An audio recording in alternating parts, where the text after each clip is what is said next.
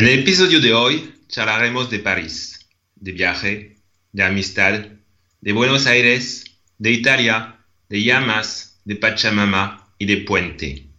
Este puente que cruza el Océano Atlántico para unir Francia con Argentina. Este puente que se construyó gracias a grandes amigos argentinos. Tres de ellos aceptaron mi invitación. Hoy vamos a charlar con Nair, Susana y Santos Queridos oyentes, bienvenidos a esas lindas charlas.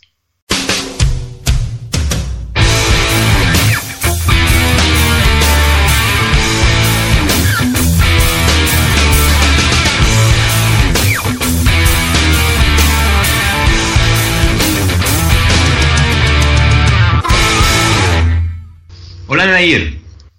Hola Jerome, ¿cómo estás? Muy bien, ¿y vos cómo andas?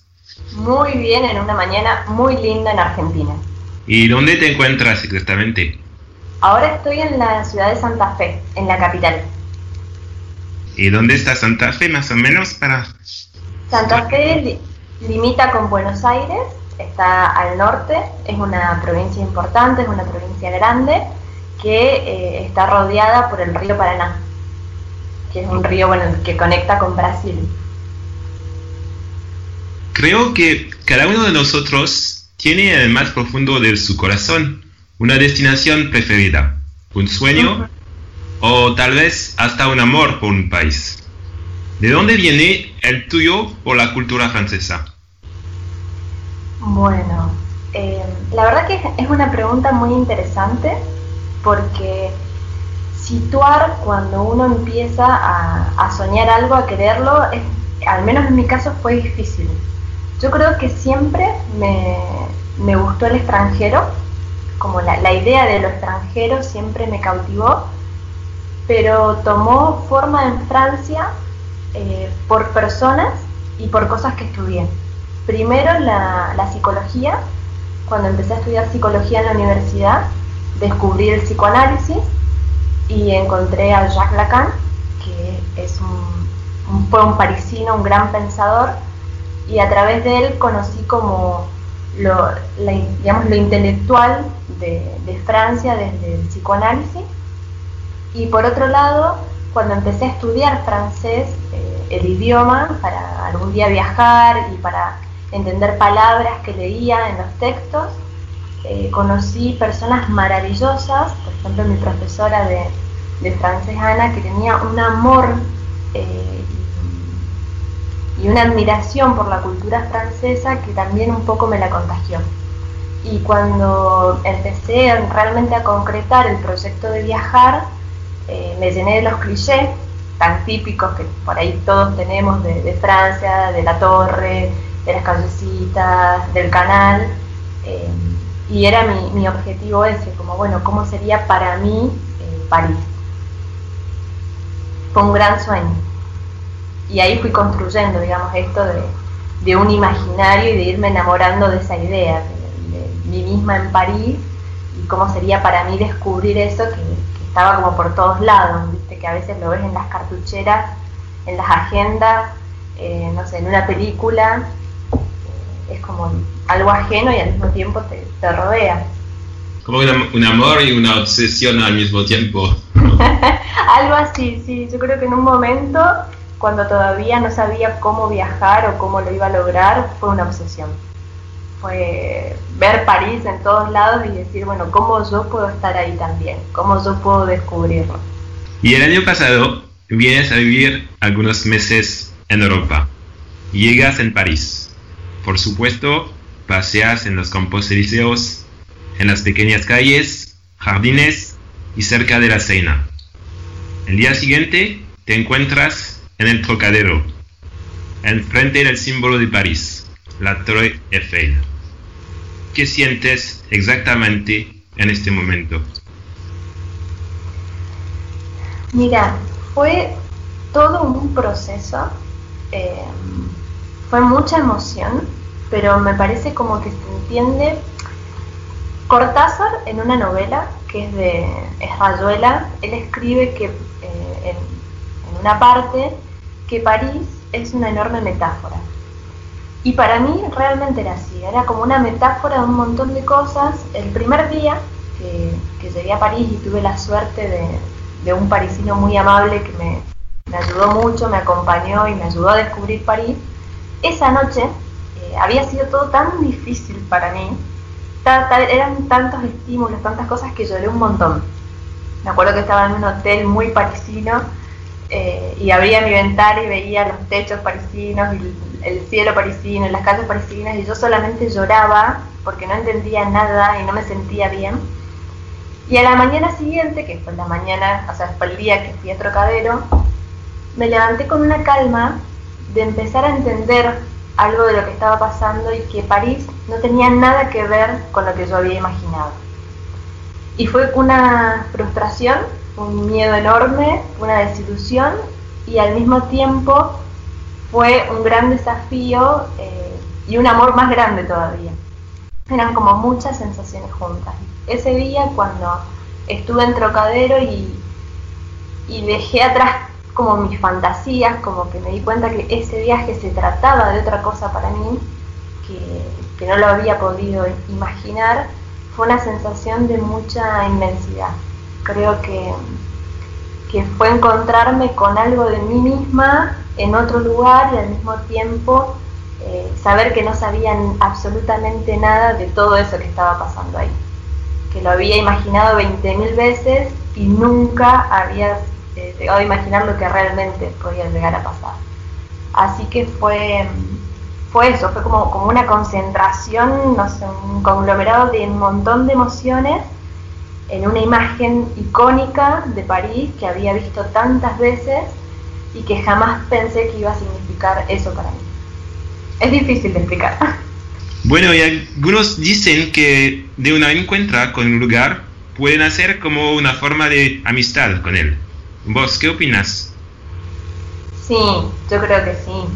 Eh, yo siento que quedó como un hilo con París. De hecho, yo cuando hice, digamos, estuve el año pasado en Europa, yo estaba empecinada con que el lugar donde yo iba a ir era París por cuestiones de economía y oportunidades fue Bélgica, el país que, me alojó, digamos. Y yo viajé todas las veces que pude a París, eh, fui varias veces y cada vez lo disfrutaba más, lo disfrutaba más.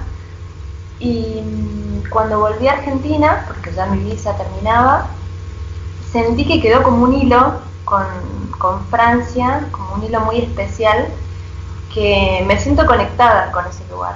Me siento conectada, sé que voy a volver, que voy a volver varias veces, ya no de, la manera tal vez más infantil como lo pensaba antes, eh, pero sí sé que, me une una experiencia, un, amor por determinadas cosas y que mm, me voy a sorprender, por ejemplo, una experiencia que tal vez viene al caso, estaba un día buscando un supermercado en París, no iba sin el GPS, simplemente buscaba un lugar y llegué a un, barrio que era muy colorido, que había mucha música, que había mucha gente y de repente las calles estaban pintadas con la bandera igualitaria y de repente me di cuenta que estaba como en una especie de como de barrio LGTB y, y era una y me sorprendí tanto, me, encanté tanto, digamos, de, ver algo que jamás había leído, ni había escuchado, ni había encontrado en un mapita antes que creo que, es algo que uno siente con las ciudades que, lo cautivan, que me pasa con Buenos Aires, que me pasó, eh, no sé, con Italia en algunas cosas también, pero Francia siempre fue muy especial. Así que sí, yo creo que entablé una amistad eh, que empezó platónica, como muy idealizada, y que se fue transformando y madurando en otra cosa que yo siento que me marca, que es parte también de, de la que soy.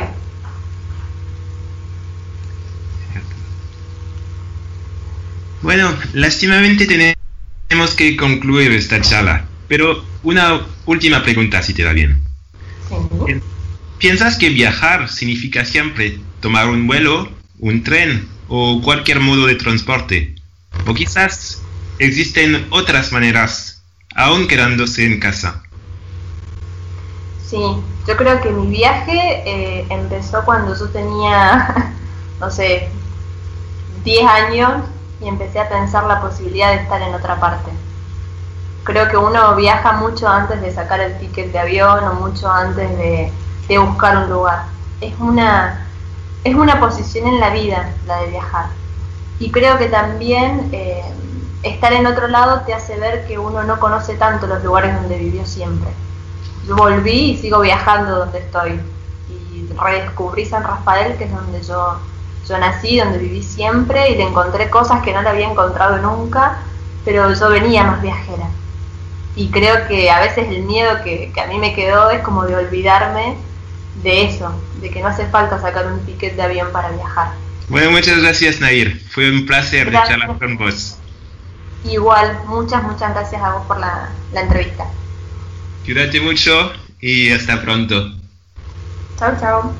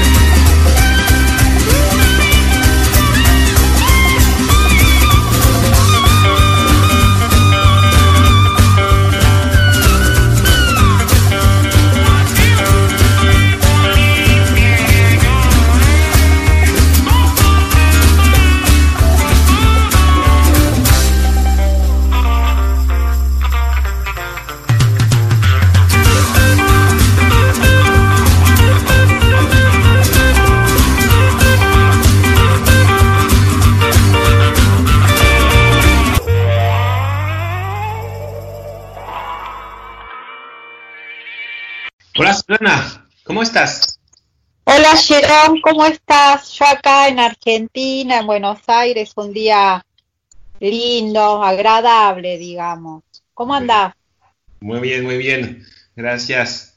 Bueno, como lo dijiste, ah, vives en Buenos Aires, una ciudad conocida por el tango, lindos monumentos, pequeñas calles y grandes avenidas y mucho más.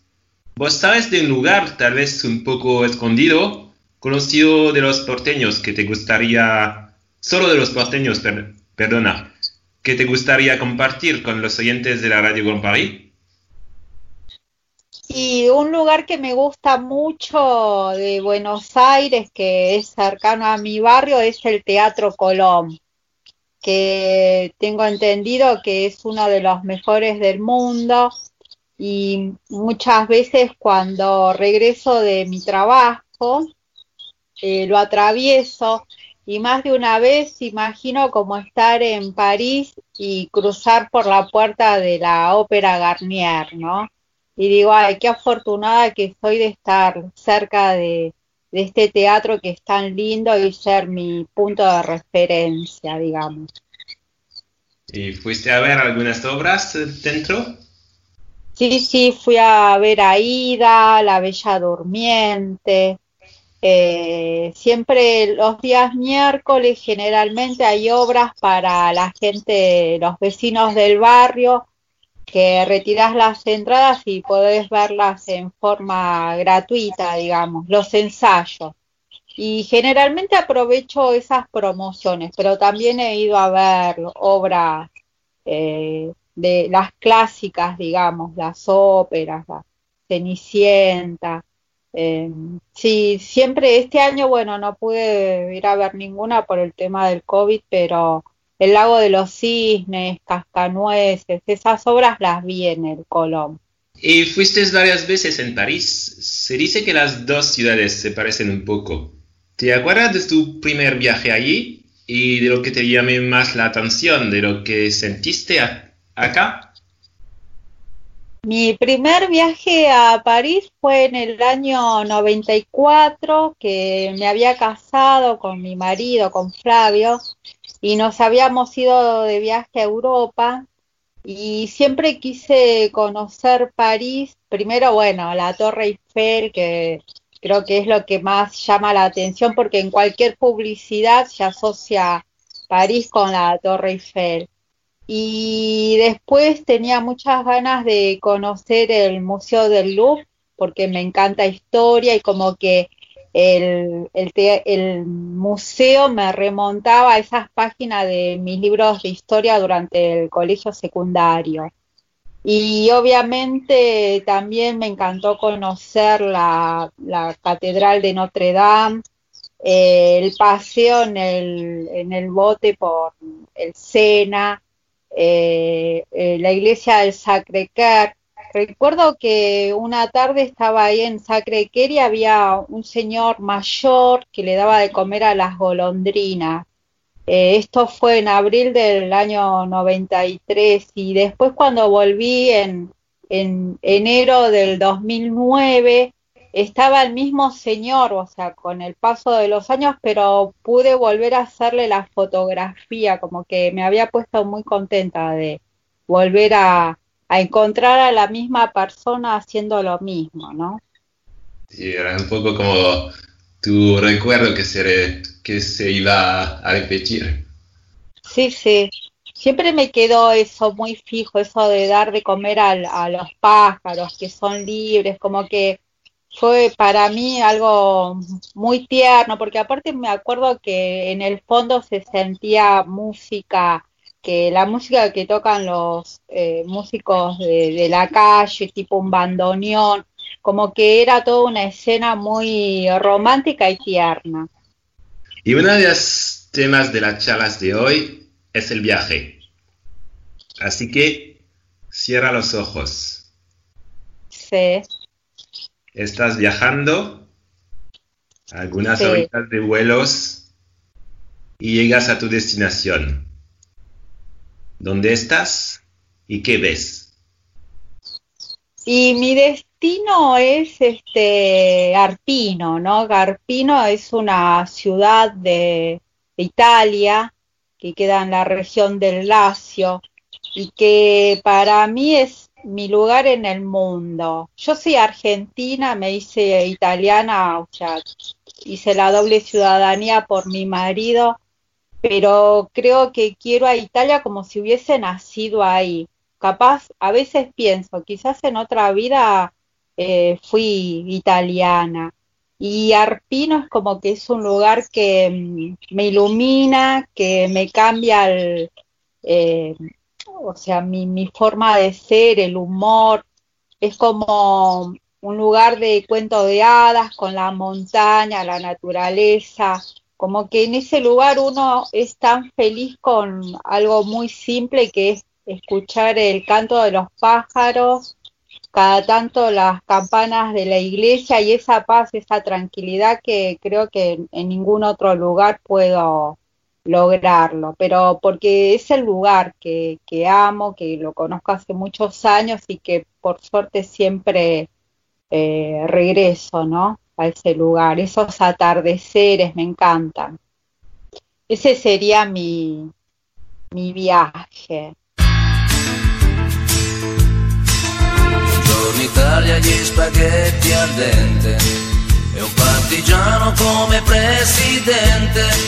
Con l'autoradio sempre nella mano destra, un canarino sopra la finestra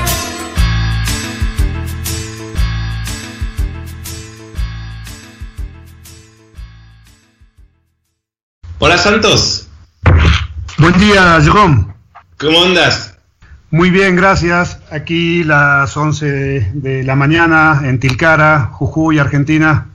Bueno, creo que te encuentras en un lugar bastante hermoso. ¿Puedes describir un poco lo que estás viendo desde tu casa? Bien, yo vivo en un pueblo pequeño, en la quebrada de Humahuaca, Jujuy, Argentina. Quebrada de Humahuaca fue nombrado por la UNESCO Patrimonio de la Humanidad eh, a nivel paisajístico y cultural.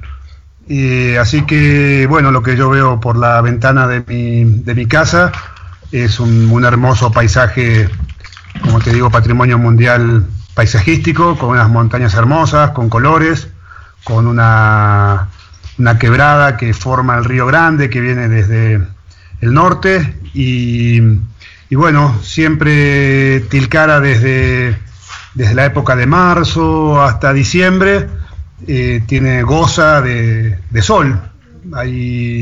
Nuestra época de lluvia está focalizada en el verano y ya está terminando el verano, así que tenemos todos los días eh, sol radiante con cielos turquesas. Hoy amaneció particularmente nublado, pero ya ahora se está empezando a, despejar el cielo y, ya se ve el cielo eh, celeste, turquesa, que, asoma ahí entre los cerros, entre las nubes que se están despejando. ¿Siempre viviste ahí? O, y si no, ¿cuál era tu objetivo instalándote en este pueblo? Eh, no siempre viví aquí, yo soy porteño de nacimiento. Eh, para el que no sabe qué es ser porteño, es que nací en la ciudad del puerto de Buenos Aires, ahí muy cerca del puerto, eh, literalmente. Y viví casi 30 años en Buenos Aires. Y mm, la verdad que no, no fue una, una elección tal vez, como dice la palabra, elegida. Eh, yo conocí a Tilcara, me gustaba, quería, eh, soñaba o estaba dentro de, mis ideales tratar de, venirme a vivir aquí, pero tenía en Buenos Aires un buen empleo y mi trabajo y, era muy difícil, y bueno, y mi familia también, y era muy difícil tomar la decisión de, mudarse de pueblo solamente por el, gusto de mudarse. Yo creo que a todos nos pasa que vamos a lugares y decimos, ay, qué lindo vivir aquí, o cómo me gustaría. Eh, eso fue lo que me pasó cuando conocí Tilcara. Eh, dicho sea de paso, mi, hermana ya tenía casa aquí desde el año, no sé, 85, así que era un lugar común para la familia, pero muy difícil en pensar en, venir a instalarse.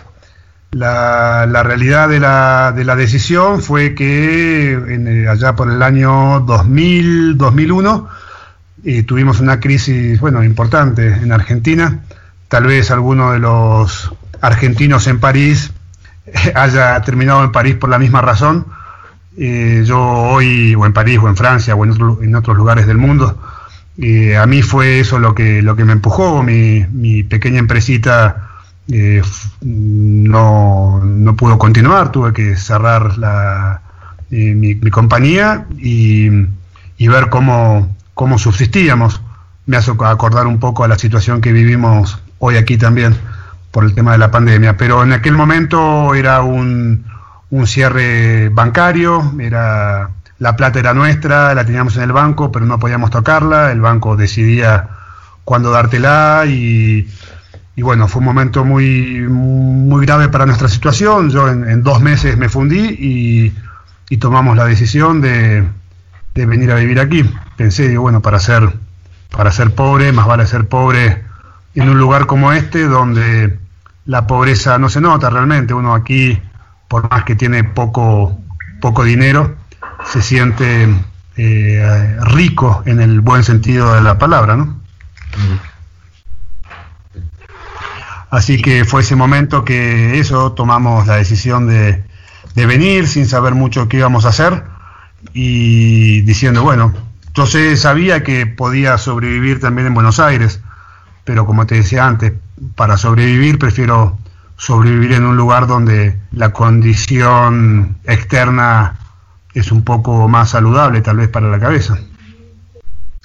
¿Y la, idea de, de criar llamas eh, también fue un poco eh, de destino, ¿no? de, que el destino me, presentó esos, esos, esos puentes para, para salvar las, las, circunstancias.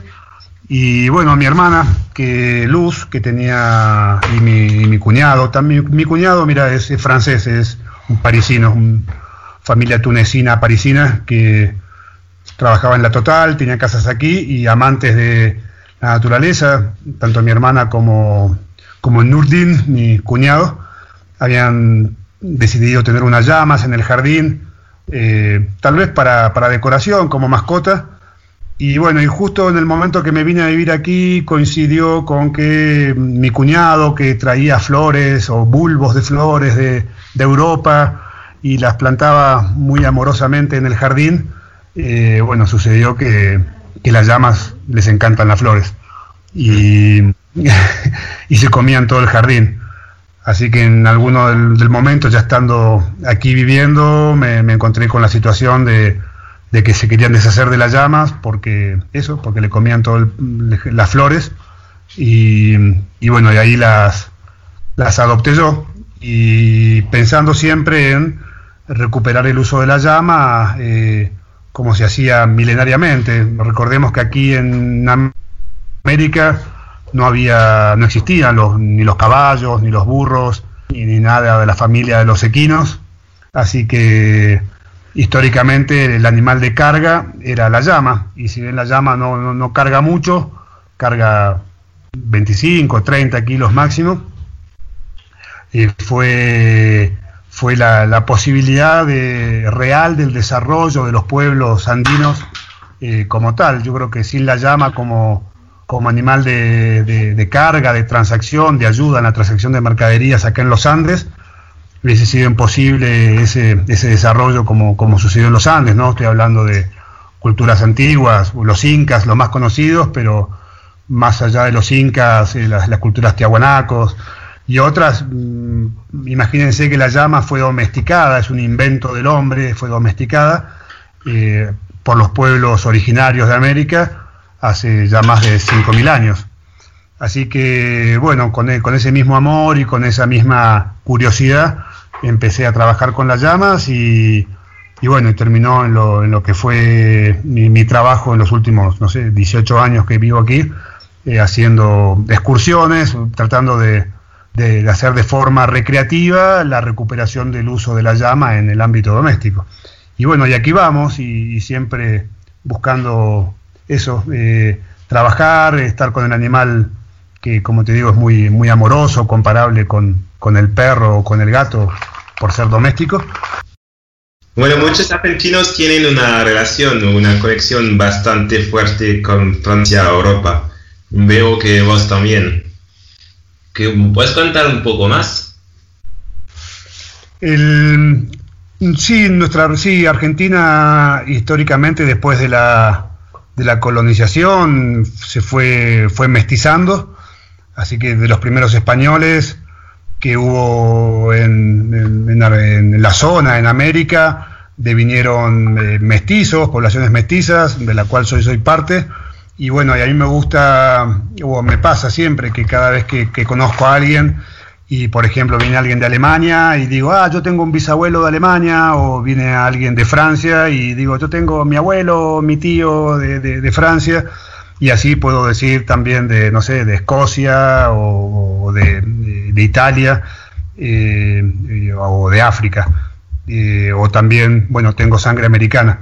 Así que los argentinos tenemos eh, esta, este, este batido, este shake de, sangre, que de alguna forma no, nos emparenta. Yo, en particular, mi apellido, que es Manfredi, eh, es un apellido que viene de la isla de Córcega, ahí también me une con, Francia. Bueno, en, Córcega más que Manfredi es Manfredi, eh, mm. pero bueno, para, para, los corsos, si alguno escucha por ahí, un saludo grande a la gente de, Córcega, de, de Ajaccio, de, de Corte, de Corti, ahí en, la Ut, Córcega, que que es nuestra, la ciudad de, mi bisabuelo. Y si alguien escucha por ahí, saludos a todos los parientes de, la isla también. Tengo a mi sobrino ahí el, viviendo en, en, París también, ahora en este momento. A Kevin, saludos Kevin también, que escuche por ahí.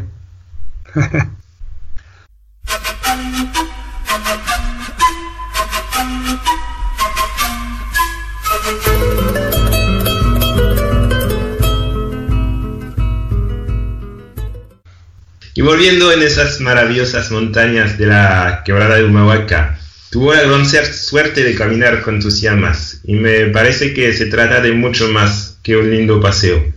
¿Qué quieres transmitir cuando acompañas guerreros en los caminos? Em, sí, aquí hay una, una, conexión muy grande con la, con la Pachamama. La Pachamama es, es la Tierra, el planeta Tierra.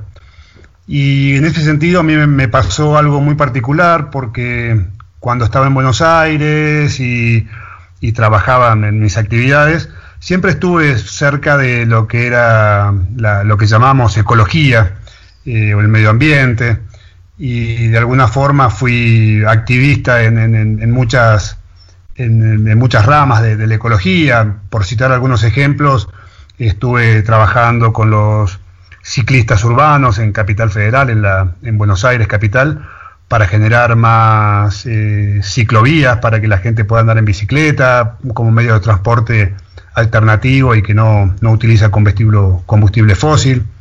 Eh, también estuve ayudando en diferentes huertas eh, comunitarias, en asilos de ancianos, siempre buscando estar en concordancia con, la ecología. Ahora, cuando llegué acá a Jujuy, me cambiaron la, ecología por la palabra ecología por Pachamama. Y, eso fue muy fuerte para mí porque la palabra ecología suena claro, uno quiere ser bueno con el planeta, quiere que esté limpio, pero Pachamama eh, refiere un poco a lo mismo, pero es, tal vez más sentimental. Es, eh, Pachamama es la madre, la mamá, nuestra madre. Entonces, cuando uno le hace mal al planeta, estás haciendo mal a tu madre si estás fumando y tiras un cigarrillo, es como apagarle un cigarrillo en el ojo a tu mamá, por decirlo de alguna forma drástica. Eh, entonces ahí eh, empecé a tomar un poco más de conciencia y a entender, a pesar que la tenía, ¿no? Y, a entender que, no solamente es, el planeta, sino que es la madre y es una conciencia. Eh, y con ese, con ese sentimiento de conciencia es que yo salgo a caminar los cerros y eso es lo que intento transmitir. Antes de salir de, caminata, en un pequeño eh, lugar que se llama Apacheta, que es un cúmulo de piedras que aparenta ser normal, pero es nuestro lugar de comunicación, nuestra puerta de comunicación para con la Pachamama. Y ahí en esa Apacheta le ofrecemos eh, algo que, nos guste, puede ser, no sé, agua, coca, alcohol, eh, para eh, pedirle permiso para empezar a caminar, pedirle a la Pachamama, ¿no? Que nos cuide, que nos proteja, que proteja a la gente que nos visita, que proteja a los animales, que vamos con humildad a caminar, que no queremos entorpecer ni avasallar, sino todo lo contrario, aprender, contemplar. Y desde ese, desde ese comienzo que hago en todas las salidas es donde hacemos y desarrollamos nuestro, nuestro producto. Eh, empezamos con la Pachamama, que es nuestra mamá, eh, y, terminamos eh, con los animales que, son, que uno los ve y parecen estos peluches gigantes. Bueno, vos has tenido la oportunidad de, de caminar con ellos.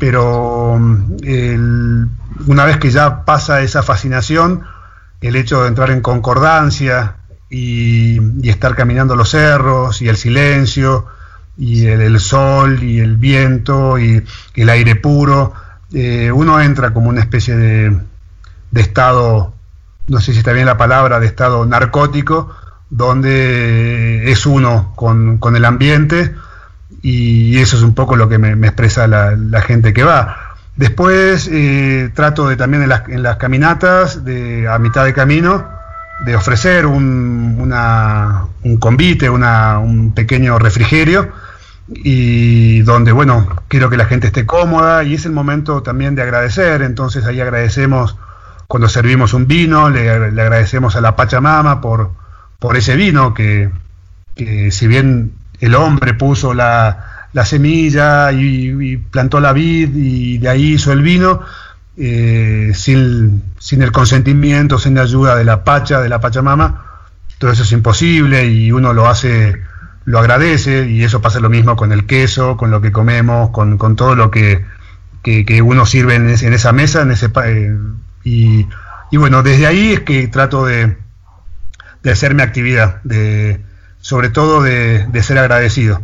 Y, la verdad que me que siento esa respuesta de la Pachamama porque todo el tiempo me, está devolviendo, me devuelve me devuelve situaciones alegres, situaciones de, felicidad, eh, conozco, conozco buena gente.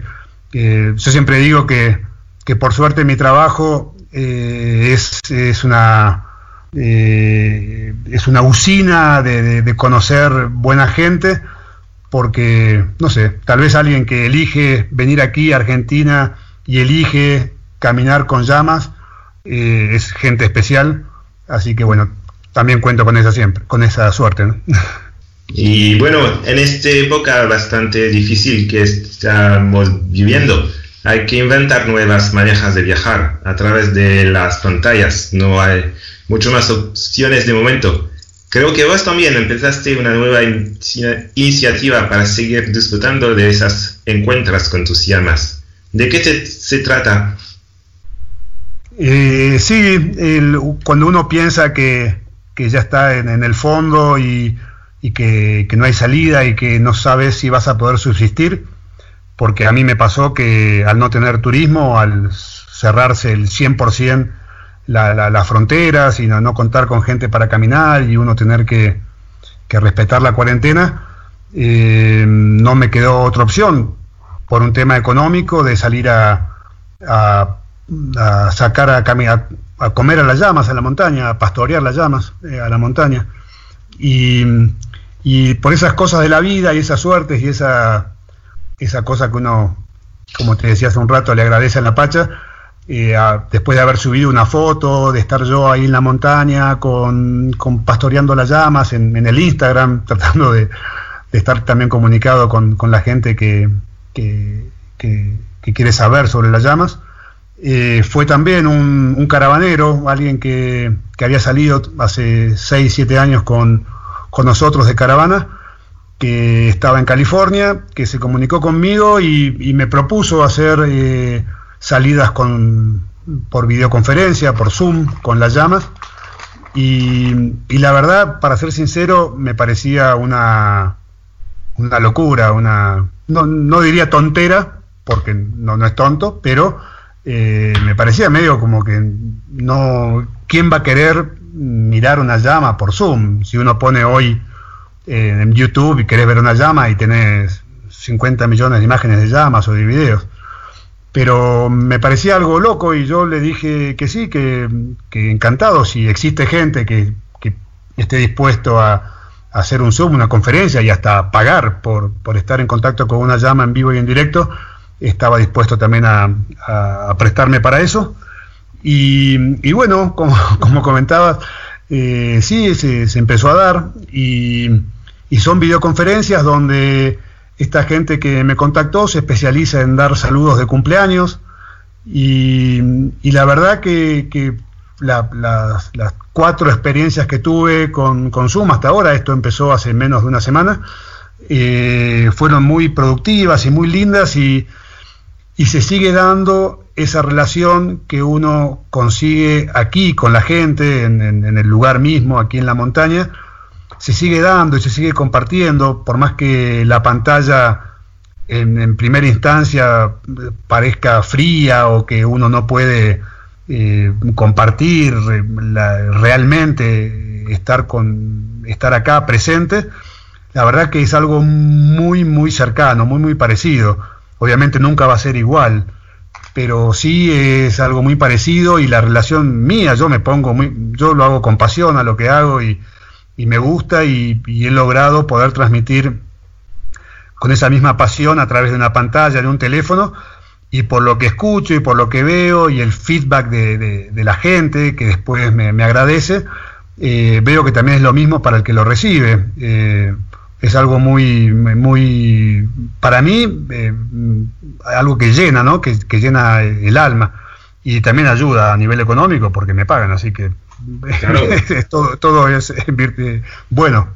Y bueno, te, bueno, te entras en contacto con, contigo para ver tus llamas, no cualquier llamas, ¿sabes? Es esta relación que estás comentando, Así es. Sí, Sí, yo entiendo eso. La, verdad que eh, yo sí, el, amor que tengo para con las llamas y para con el trabajo y para mi, medio ambiente lo, tengo. Ahora me, satisface y agradezco cuando la gente que, se comunica también lo siente así, porque uno, bueno. Muchas gracias por esta charla, Santos, y ojalá cuando será posible podremos caminar juntos de nuevo. Tal vez... Me encantaría, me encantaría, Jerome, que, que vuelvas y a la gente que nos está escuchando, los argentinos, un abrazo grande a todos por allá. Si vienen para Argentina, no se olviden del norte, que, que por acá empezó Argentina y, que vale la pena conocerlo. Y sí, tal vez uh, podremos caminar hasta las Salinas Grandes esta vez, ¿quién, quién sabe. Quién sabe, son tres días, hay que venir con tres días de tiempo para caminar, hacer el antiguo camino de la sal, de la quebrada Humahuaca a las Salinas Grandes. Excelente opción para tenerlo ahí como, como el futuro cercano, esperemos. Bueno, gracias, a, a bientôt. A bientôt, au revoir.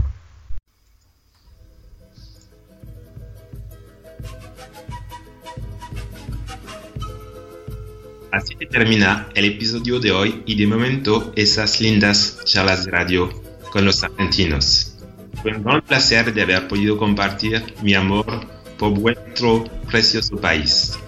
Quiero agradecer a Nicolás de la Radio Grand Paris, a Nair, Susana, Santos y a todos los que aceptaron de compartir un poco de lo que son con nosotros en estos siete episodios. Gracias a mi familia y amigos y a todos que participaron a este lindo proyecto. Por supuesto, a vosotros, queridos oyentes. Gracias y a.